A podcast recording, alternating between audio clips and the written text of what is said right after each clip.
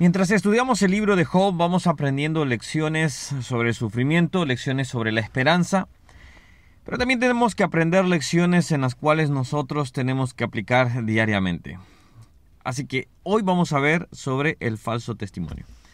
Hola, ¿cómo estás? Que Dios te bendiga. Mi nombre es Ronnie Mejía y estamos viendo la Biblia capítulo por capítulo. Vamos metiéndonos en estos capítulos y así vamos sacando, escarbando esas verdades bíblicas. Espero que puedan ser de bendición. Si son así de bendición, por favor, suscríbete al canal, dale la campanita porque así te avisa cada vez que subimos un nuevo video. Y la idea es que tú tomes tu Biblia, leas conmigo. Obviamente no voy a leer todo el capítulo por temas de tiempo, pero tú también al mismo tiempo puedes empezar a ver y decir, bueno, Señor, háblame también en otros versículos. Y espero que Dios lo pueda hacer. Cuando vemos este versículo es Bildad hablando ya, su segundo amigo nuevamente hablando. Eh, todo el capítulo está eh, haciendo referencia sobre la maldad de Job. Lo pone de una manera como una persona mala, como una persona impía, como una persona que está apartada.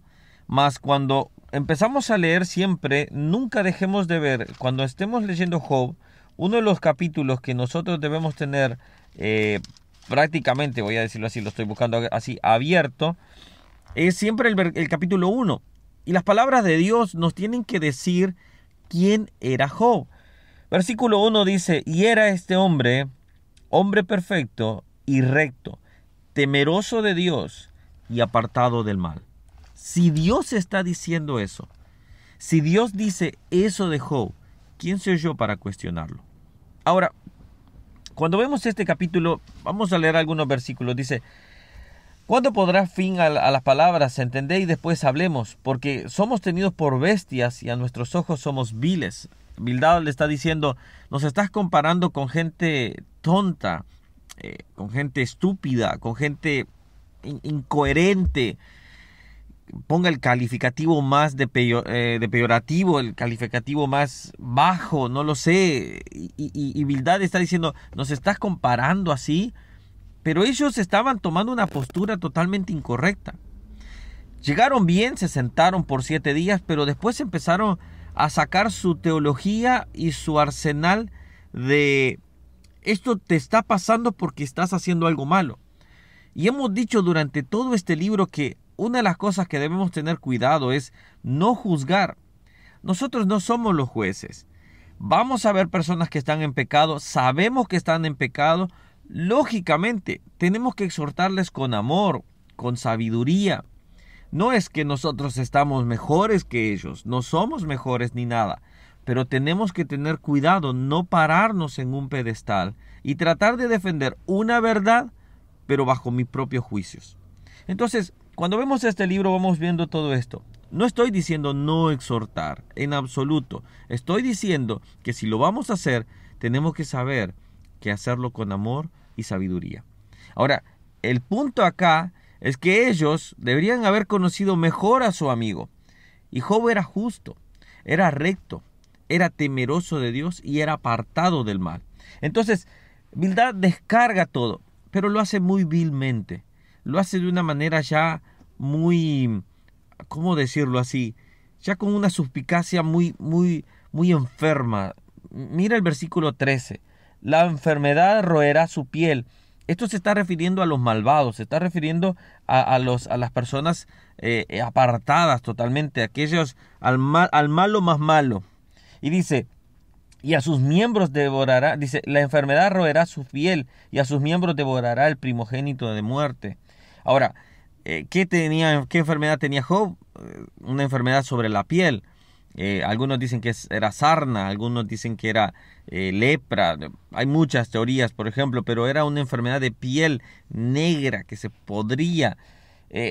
esto fue peor, todavía más vil. Versículo 19. No tendrá hijo ni nieto en su pueblo, ni, ni quien le suceda en sus moradas. Esto es vil porque él sabía que había perdido a su familia, él sabía que había perdido a todos sus hijos.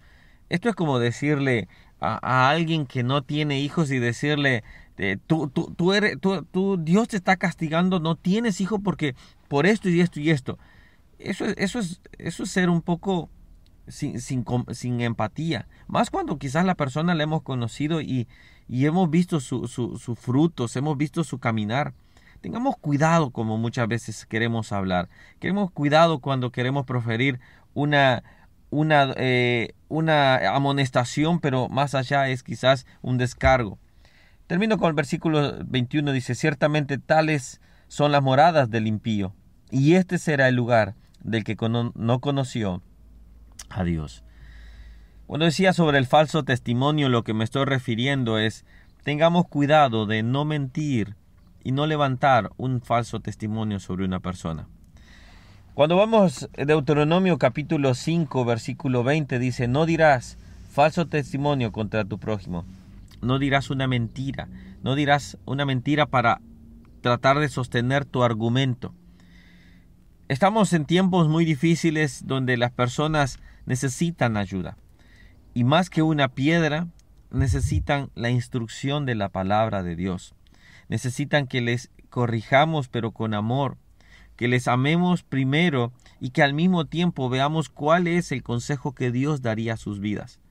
Recordemos lo siguiente, Dios, antes de corregir, Dios, antes de poder restaura a la persona. Antes de poder establecer sus estatutos a esta persona, ya lo debería de saber, pero él acerca al hombre. Acordémonos del hijo pródigo. Viene a mi mente esto. No le empezó a decir, sí, tú me dejaste, tú hiciste esto. ¿Qué hizo? Dice la Biblia que corriendo a su hijo, salió corriendo ya eso era vergüenza para él porque sus pies no se tenían que descubrir, al correr se descubrían sus, sus, sus em, tobillos y eso ya era vergüenza para cualquier judío. Dice que salió corriendo, abrazó a su hijo, lo levantó, lo besó, dice, traigan los mejores vestidos, traigan el anillo, vístanlo pónganle en calzado, restauren su vida. Dios restaura a la persona y después trata con él. Ahora fíjate bien, en un punto, esto siempre puede pasar. Ahora, Adán fue diferente. Adán tenía que ser en el momento que han hecho. Obviamente dio la instrucción, pero también fue acompañada, fue acompañada de lo que es la restauración de parte de Dios. Y dice Génesis capítulo 3 que él hizo túnicas a estos a Adán y a Eva. ¿Por qué? Porque los restauró. No sé cómo Dios va a tratar con esa persona. No sé cómo Dios va a corregir porque tiene sus procesos. No todos son cortados. Vieron que con Adán fue primero decir, bueno, esto sucedió mal, esto, pero los restauró. Con el hijo pródigo, dale ejemplo de cómo pueden venir, cómo pueden acercarse, cómo Dios no está distante. Pero necesitamos no levantar falsos testimonios. Sé que es fácil poder querer ver y decir, yo defiendo la verdad de Dios, pero al mismo tiempo estoy cometiendo demasiado exacerbado mi consejo o mi instrucción o mi amonestación. Creo que debemos hacer un equilibrio. Creo que debemos corregir a las personas, pero también debemos corregirlas con amor. Yo creo que este es un tema que como iglesia debemos aprender y que cada día podamos instruir con amor y con sabiduría. Exhortándonos, sí, pero cuidando a la persona también, porque es un alma que Dios quiere restaurar. Bueno, que Dios te bendiga. Espero que esto nos pueda abrir todo un ámbito de cómo poder ayudar a otras personas.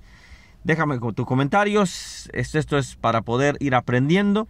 No hay solo decir, bueno, esto es así. No, podemos tener discrepancias, pero al mismo tiempo podemos ir viendo que lo más importante que Dios quiere primero es restaurar a la persona, sí, corregirla, pero amarla también y eh, darle el cauce correcto. Que Dios te bendiga, nos vemos el día de mañana. Suscríbete al canal, dale a la campanita, no te olvides porque si no, no te avisa cada vez que subimos un video. Estamos cambiando de escenario porque hemos tenido una agenda bastante complicada. Anoche tuvimos una inauguración de un templo donde unos amigos y terminamos muy muy tarde, así que tuvimos que salir ahora a dejar a los niños a la escuela y bueno, todas las actividades.